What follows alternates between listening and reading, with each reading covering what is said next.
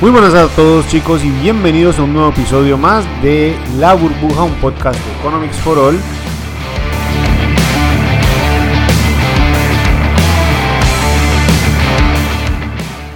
En los que exploramos los últimos acontecimientos económicos y discutimos sobre temas de actualidad y su implicación en los mercados de renta variable, en los mercados financieros que tanto nos interesan. Antes de empezar, recuerden, mi nombre es Fabián Munevar y también recordarles que pueden seguirnos en redes sociales que les dejaré en la descripción de este episodio. Esta semana vamos a hablar de algunos temas bastante interesantes, bastante entretenidos por lo menos. Cosas que han estado sucediendo y que son de trascendencia máxima para los mercados financieros a nivel eh, general. ¿Por qué digo a nivel general? Situaciones y cosas que han estado sucediendo que han traído bastantes volatilidades, bastantes noticias, eh, algunas curiosidades incluso que podríamos tener en cuenta a la hora de revisar cómo se está comportando nuestra cartera de inversiones y el tipo de sectores que podemos por lo menos tener en cuenta como sectores prometedores a invertir. Muy bien, señores, vamos a empezar. Lo primero, quería comentarles, traerles en el primer episodio de este podcast, hablamos sobre el papel que estaba teniendo eh, una de las medidas impuestas por los bancos centrales, que era la impresión o la, digamos, la cantidad de liquidez que le estaban invirtiendo los mercados centrales a las economías, producto de una lógica de eh, este quantitative easing o esta política de expansión monetaria, según la cual entre más dinero inviertan en la economía, más, digamos, más barato le salga el dinero a quienes se endeudan pues ese flujo de efectivo iba a terminar llegando al consumo y producto de esa posibilidad de que las personas tuviesen más dinero para poder comprar bienes y servicios, pues íbamos a ver una recuperación económica mucho más fuerte, mucho más agresiva. ¿Cuál es el problema con esto?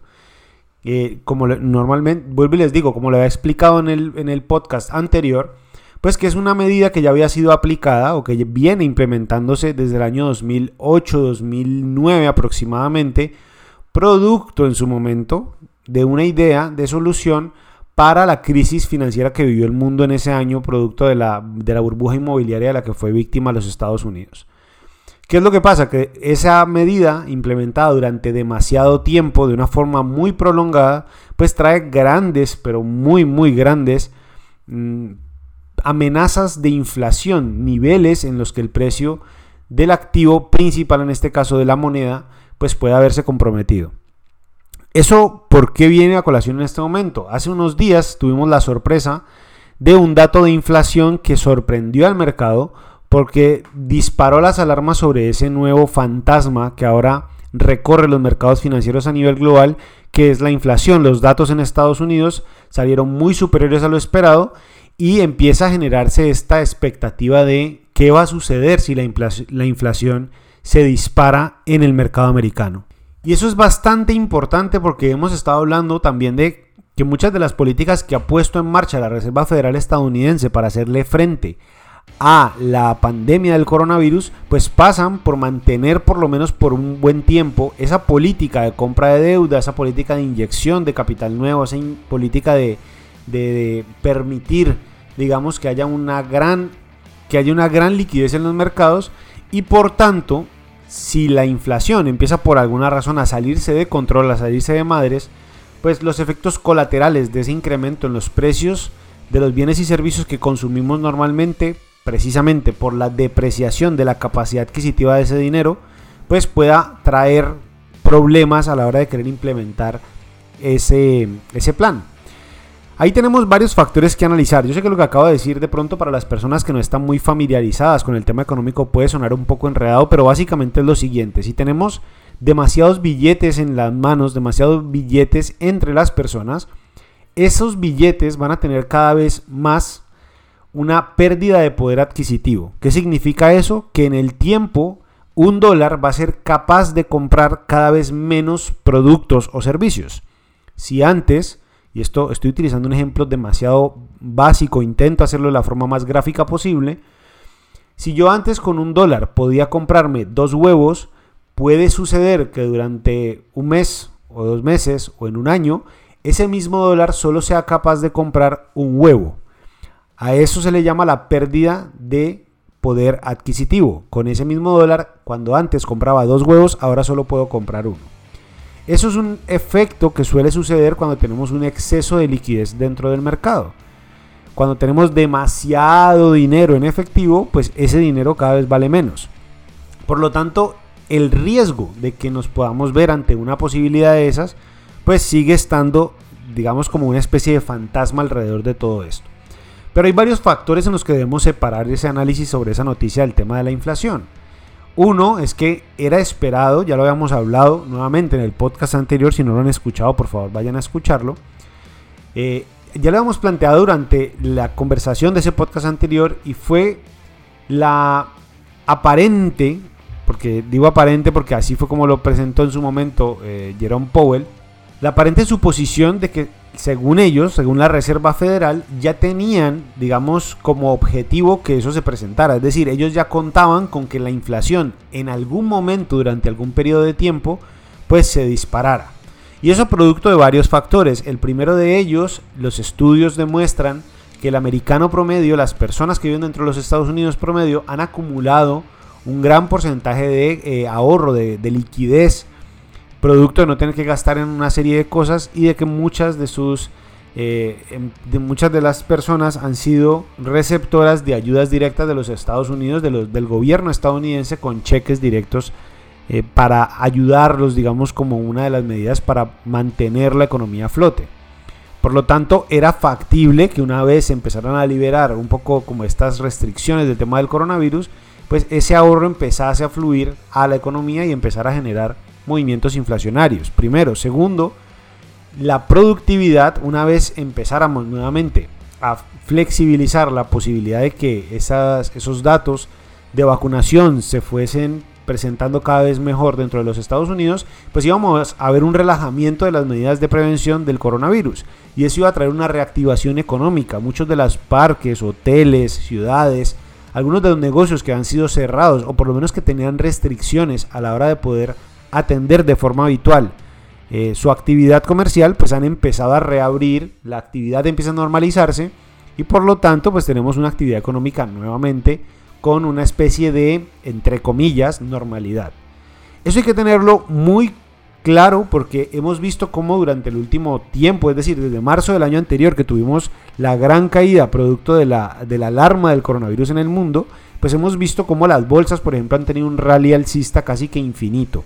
Y eso hay que tenerlo muy, muy, muy presente porque es muy normal que muchas de esas personas quieran materializar liquidez, es decir, quieran vender sus posiciones y ese dinero pues va a fluir a los mercados de eh, compra y venta de servicios o de venta al por menor.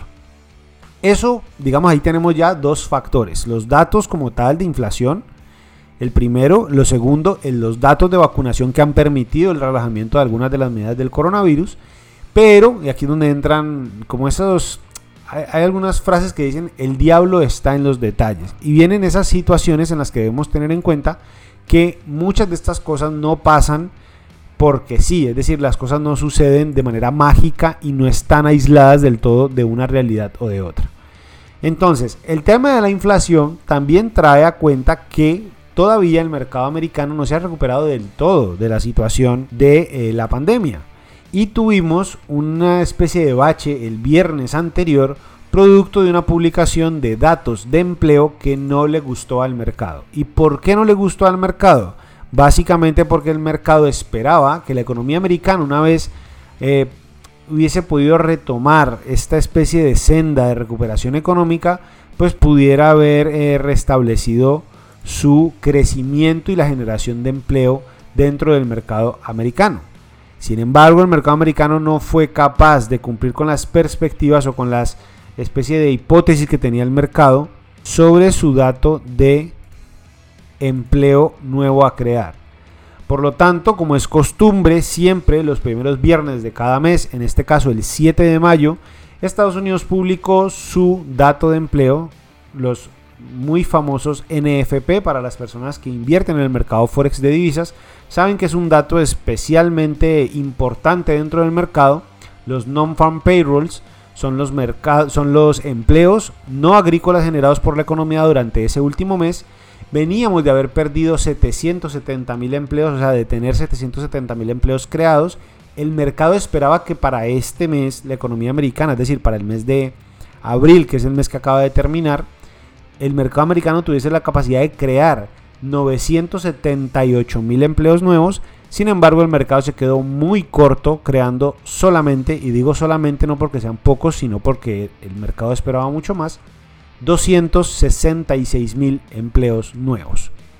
Por lo cual nos da dos mensajes. El primero, la economía americana sí está creando empleos en vez de destruirlos. Eso es algo positivo, entre comillas. Lo negativo, que no fue capaz de cumplir con las perspectivas o los, las hipótesis que hacía el mercado sobre cuánto empleo nuevo podía crear. Y lo segundo, que también fue un dato bastante, digamos, que llama la atención, que suena como esas alarmas a tener en cuenta a la hora de invertir en este tipo de cosas, es que la tasa de desempleo subió 0.3%. Lo teníamos en 6%, perdón, subió un 0.1%, lo que pasa es que fue 0.3% superior a lo que el mercado esperaba.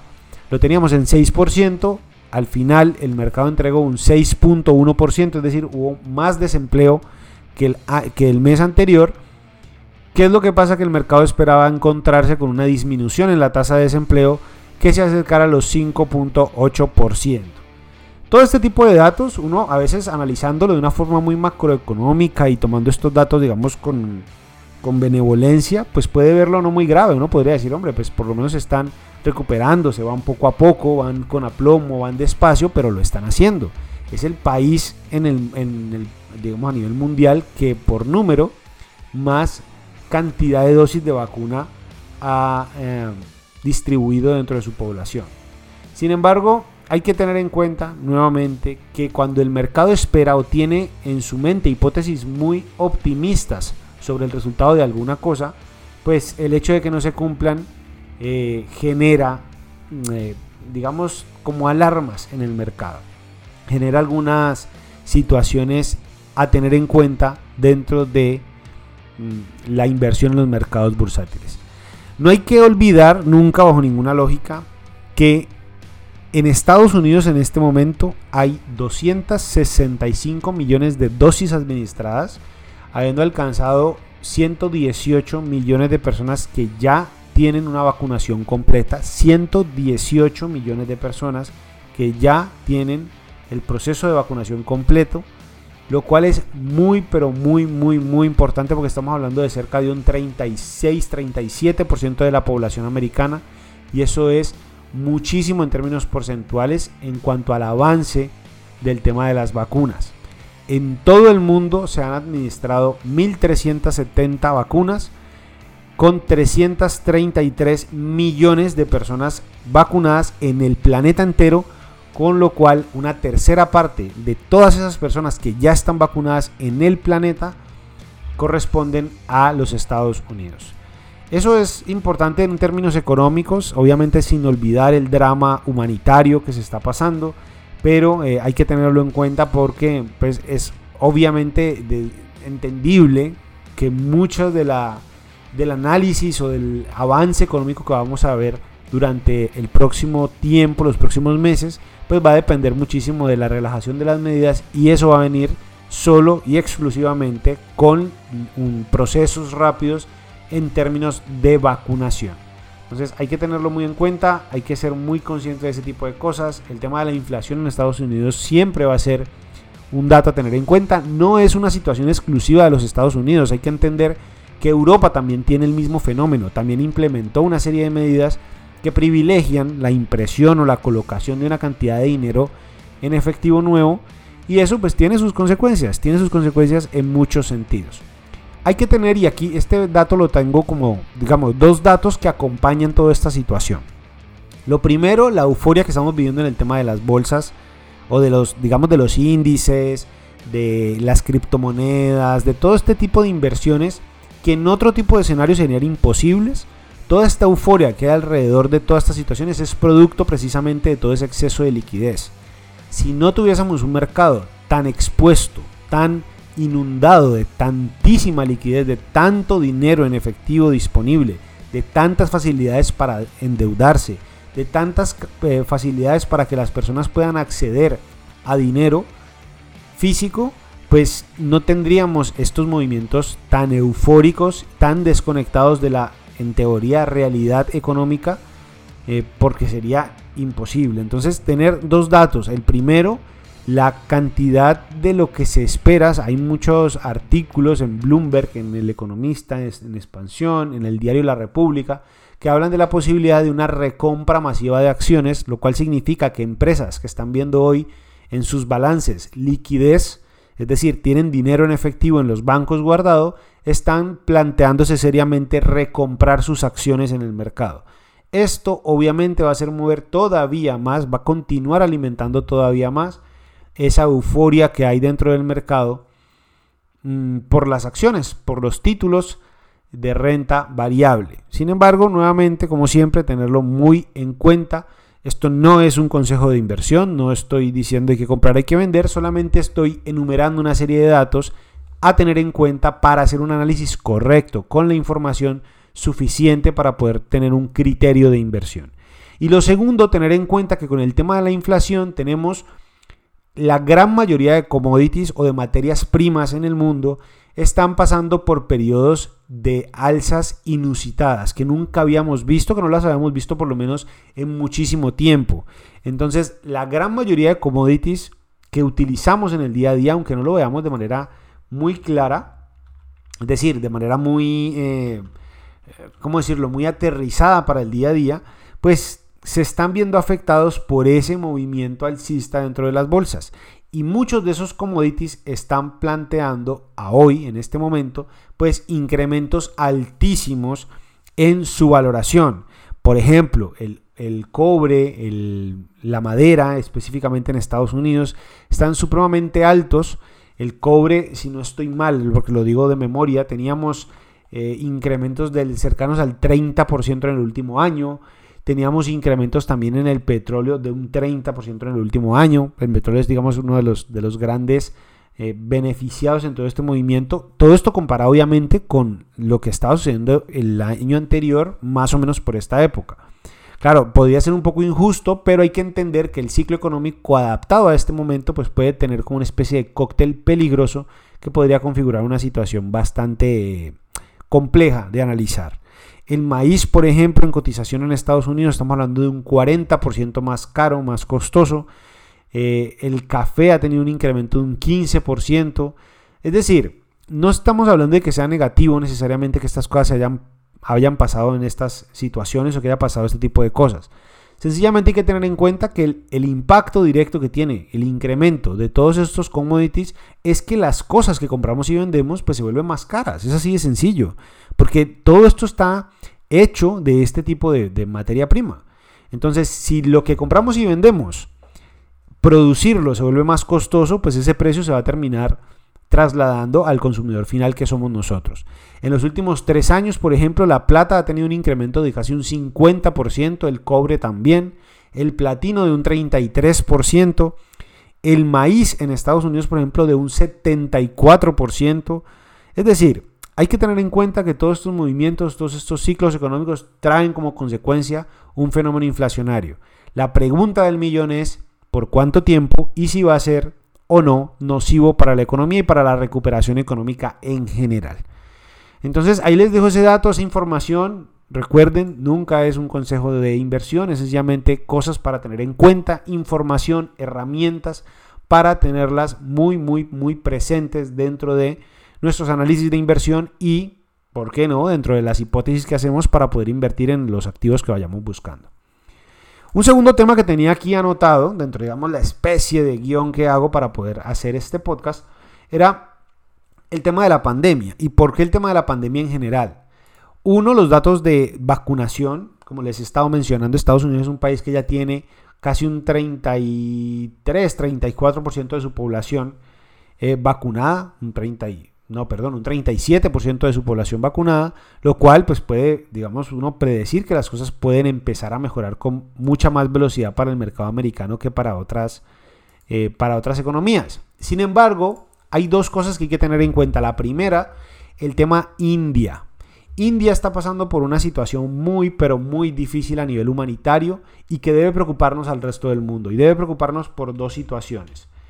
El tema India y el COVID, es decir, la forma en la que India ha tenido una incapacidad, precisamente por, la, por estas situaciones tan complejas de eh, el cubrimiento sanitario que hay dentro del país, pues ha generado muchas preocupaciones a nivel mundial, porque la India estaba presentando hasta el 28 de abril, si no estoy mal, que son los datos más eh, actualizados, por lo menos en cuanto a esos picos de inicio que teníamos, eh, estaba presentando datos diarios de casi 400 mil contagios al día.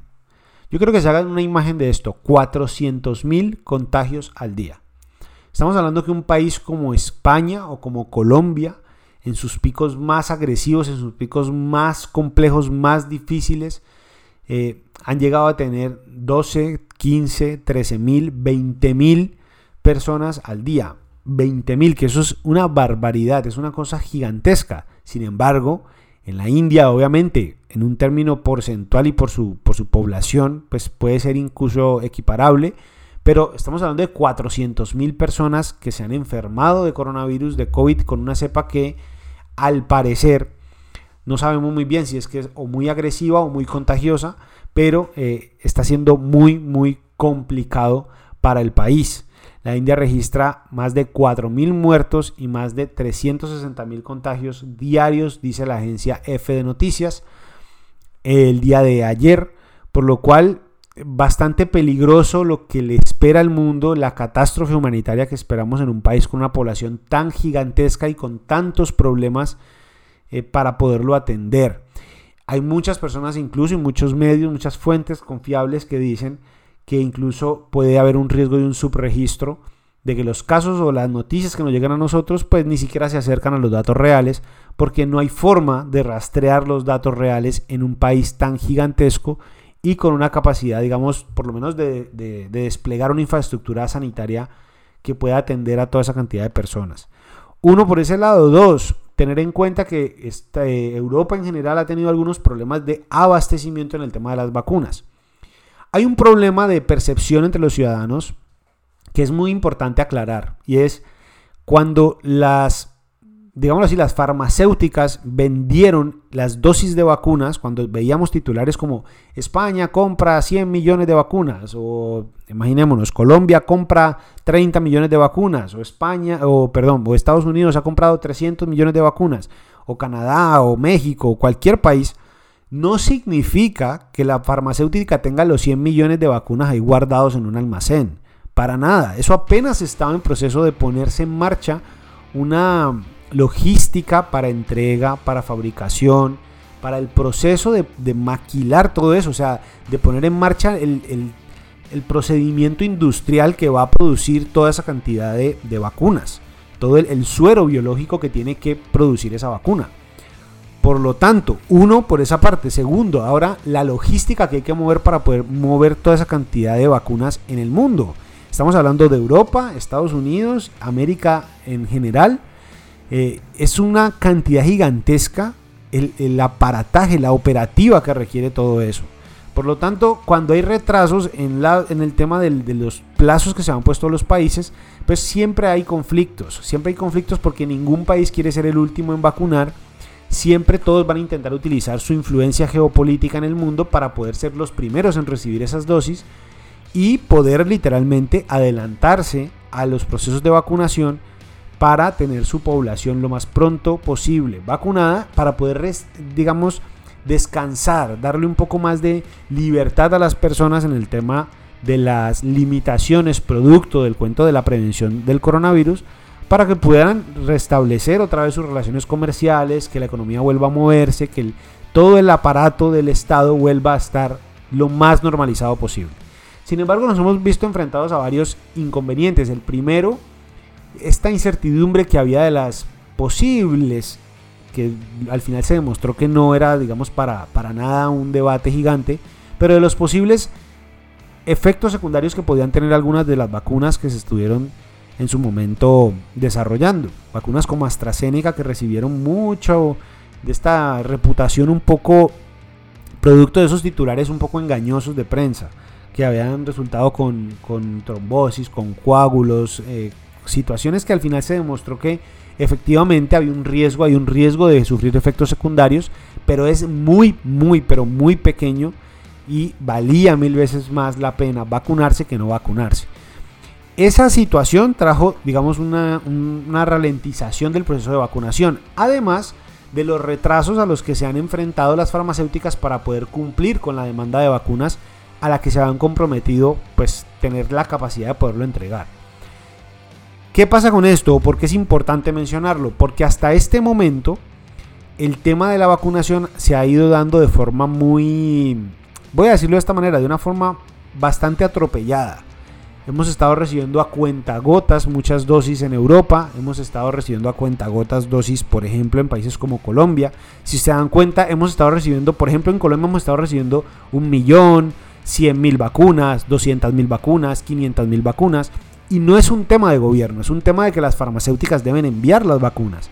Pero para que las vacunas lleguen hay que producirlas y una vez producidas hay que habrá algún tipo de criterio donde la farmacéutica se ha comprometido con 40 países, por ejemplo, estoy dando un ejemplo aquí, esto es mera teoría conspiranoica de mi parte, pero una vez ha, tenido la capacidad de producir, por ejemplo, 100 millones de vacunas, imaginémonos, ahora cómo distribuyo esas 100 millones de vacunas, a qué país le entrego primero y en qué cantidad.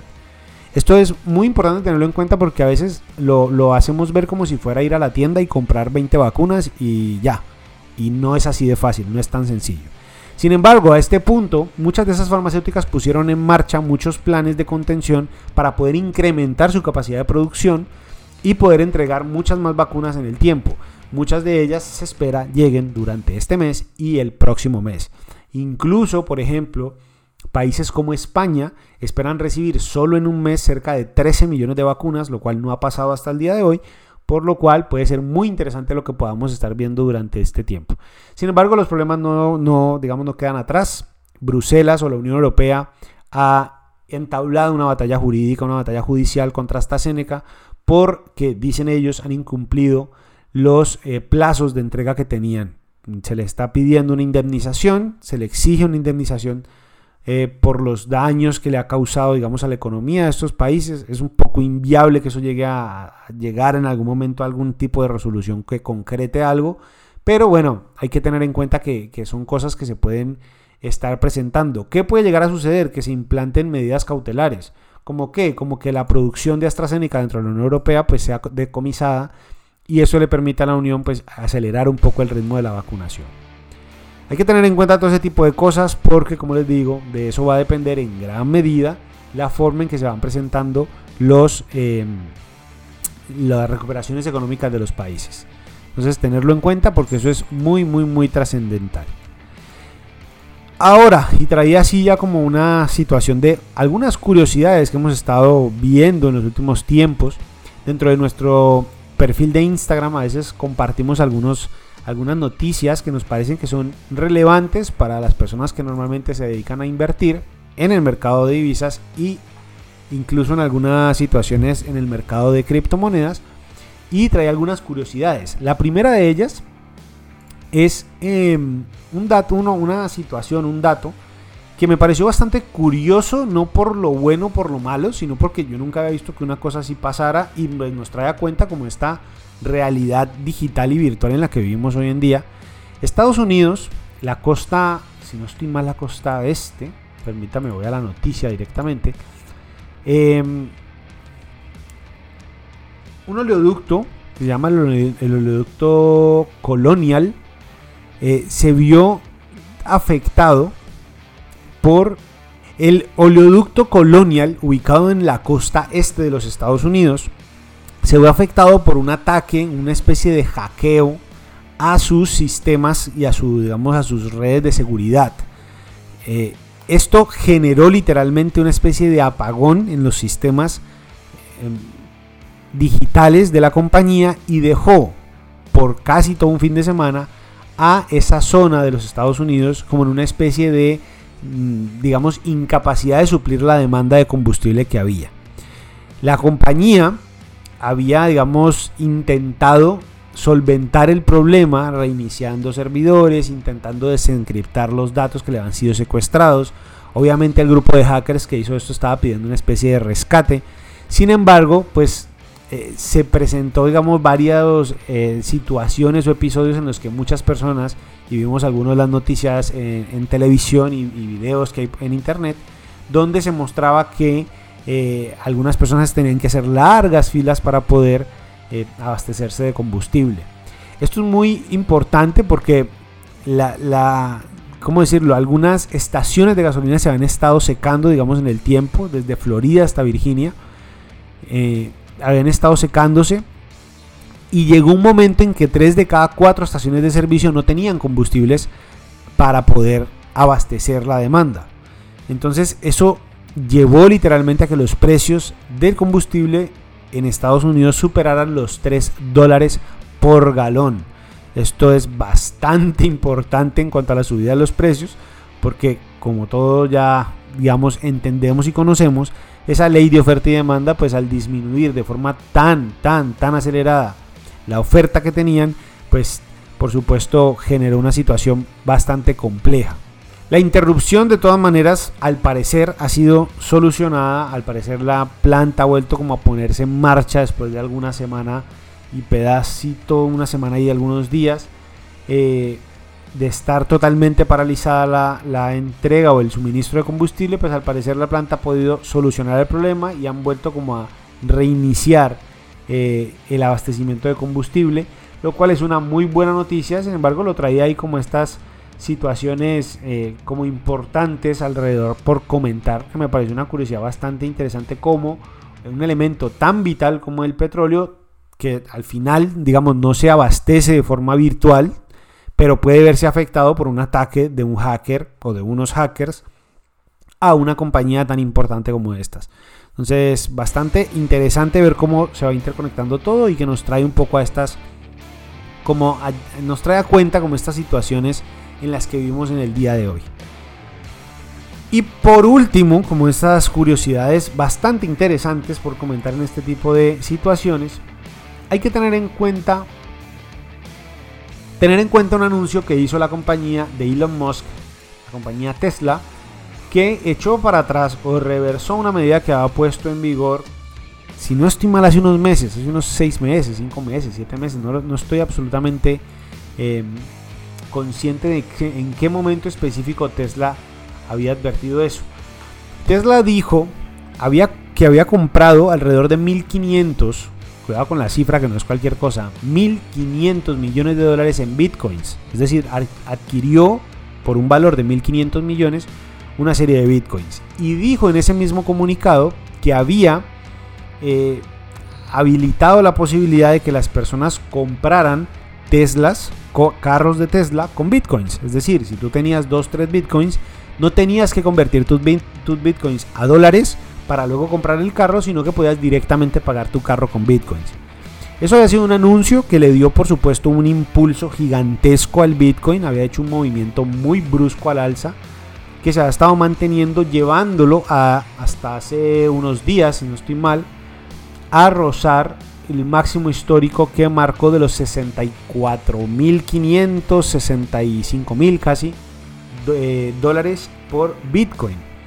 Pero pues digamos que eso, una vez llega a esos máximos, empezó a tomar algunas correcciones y Tesla anunció el día de ayer, al finalizar el día, que le tocaba o que supuestamente, según dice la compañía, que eh, iba a dar un paso atrás en esa decisión y que iba a dejar de recibir bitcoins para la compra de, Teslas porque, dicen ellos, la las criptomonedas en general están utilizando una cantidad ingente de energía, o sea, contaminan según ellos demasiado y por lo tanto van, según ellos, nuevamente repito porque todo esto es un tema muy especulativo, van a mantener los bitcoins que ya compraron y van a darle como un tiempo para que las criptomonedas en su avance y en su evolución vayan como volviéndose más eficientes con el uso de la energía y dejen de ser tan contaminantes. Pero aparecen varios interrogantes. Uno de ellos es, pues, de aquí a que eso suceda puede pasar mucho tiempo. Puede pasar un mes como pueden pasar 10 años. No tenemos ni idea. Nadie lo sabe. es muy complejo un poco revisar todo esto. Uno, pues tener en cuenta esa situación. Dos, eh, es un poco compleja la justificación que da la compañía porque efectivamente puede ser que el tema de las, de las criptomonedas y el minado de criptomonedas eh, genere contaminación, pero no es por lejos el mayor de los sectores dentro de su industria que genere más contaminación. Es decir, la banca tradicional ya genera contaminación, entonces como que eh, renunciar a unos por otros, no sé, algo, algo, algo me parece aquí que le falta la historia y un pedacito ahí que no me termina a mí en lo personal, y eso es una opinión personal, no me termina de encajar del todo. Por último, chicos, mencionarles que eh, tengan en cuenta un poco estas noticias en el marco del contexto del ciclo económico en el que estamos. La Reserva Federal habló en su momento de la posibilidad de que estas cosas se, empezaran a presentar, se empezaran a dar, y es algo que hay que tener muy en cuenta. Y para las personas que están en Estados Unidos y no se escuchan, que no tengo ni idea de quién nos escucha en Estados Unidos, si es que nos escucha, eh, una noticia que a mí me gustó bastante y nuevamente vuelvo a hablar del tema de la inflación para devolvernos ahí un poquitico, porque realmente la encontré hace unos 10 minutos mientras preparaba el, el, guion para este podcast. Y es que McDonald's ha incrementado en un 10%, si no estoy mal, los salarios de sus empleados buscando atraer empleados nuevos, es decir, buscando atraer personas nuevas que vinieran a trabajar dentro de su compañía. Esto es muy interesante porque suele suceder en momentos en los que hay muchas empresas buscando empleados al tiempo. Normalmente lo que sucede o el ciclo que, sucede es el siguiente. Los países producen muchos empleos, hay un momento en que la economía alcanza lo que se llama un empleo pleno, que suele ser o suele rondar por debajo del 4% de desempleo. Eh, cuando se llega a ese momento es muy normal que para que las empresas puedan contratar personal, digamos, bueno, pues lo que hacen es competir en el mercado laboral para llevarse los mejores profesionales posible. Entonces eso se hace a través de incentivos. ¿Incentivos a qué? A ofrecerles mejores salarios, mejores condiciones, mejores, eh, qué sé yo, beneficios en general. Y para que eso suceda o para que sucede, pues debe en teoría haber ese tipo de cosas. ¿Qué es lo que está pasando en este momento? Muchas de esas compañías se habían deshecho de mucha de su fuerza laboral cuando, digamos, se implementaron las medidas restrictivas de circulación y de apertura comercial por el tema de la pandemia o del coronavirus. Una vez esas medidas empiezan a relajarse, las compañías van a tener que hacerle frente a esa demanda porque las personas van a volver otra vez a consumir, a salir a comer, a ir a pasear, a hacer todo lo que hacían antes del tema de la pandemia. Por lo menos eso es lo que espera la economía. Y las empresas van a tener que hacerle frente a esa, a esa demanda de parte del consumidor. Para poder hacerle frente a eso tienen que producir más. Es decir, si una empresa antes producía un carro y ahora se están vendiendo 10 carros, pues tiene que acelerar su eh, capacidad de producción para producir más carros. Pero ¿cómo produces más carros? Tienes que contratar más personas. Entonces, en esa lógica vamos a ver más personas empleadas, por eso les digo, el tema de la inflación es un tema delicado, porque si empezamos a ver cada vez más compañías intentando contratar más personas, ayudándose por ejemplo con tácticas como incrementar los salarios, lo que vamos a ver es nuevamente otra fuente más de irrigar la economía de liquidez, meterle más billetes a la economía y eso puede terminar desembocando en un enorme riesgo en esta palabrita que se nos ha puesto de moda en el tema de la inflación. Hay que ser muy conscientes que el tema inflacionario va a llegar, lo que no sabemos es ni por cuánto tiempo ni hasta qué nivel eso es realmente peligroso o no. Y pues nada, para que lo tengan en cuenta dentro de las situaciones de lo que se pueden presentar.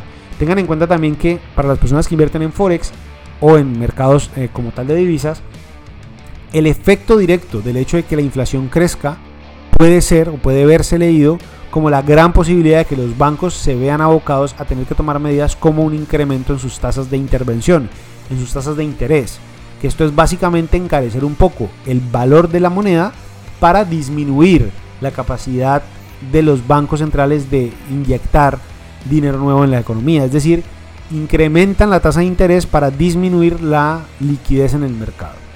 Entonces, tener en cuenta todo este tipo de cosas, que son cosas muy interesantes, que pueden ser muy atractivas, y que eh, nos pueden traer bastantes luces para nuestras inversiones.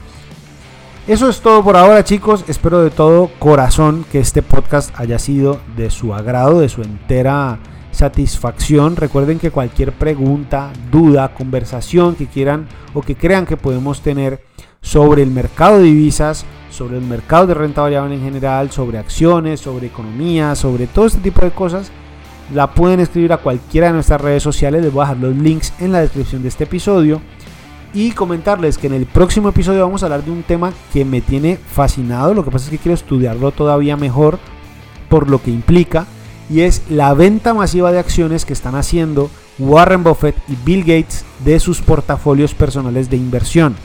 Estamos hablando de dos de los grandes eh, maestros inversores y genios que hemos visto en los mercados bursátiles en las últimas décadas, literalmente. Warren Buffett es, si no es el mejor, entre los mejores inversores que, que, ha tenido el mundo bursátil. Por lo tanto, aprender de este tipo de personas pues es muy, pero muy, muy, muy interesante y muy atractivo. Entonces hay que aprender a leer las señales que dan ese tipo de, de, de decisiones.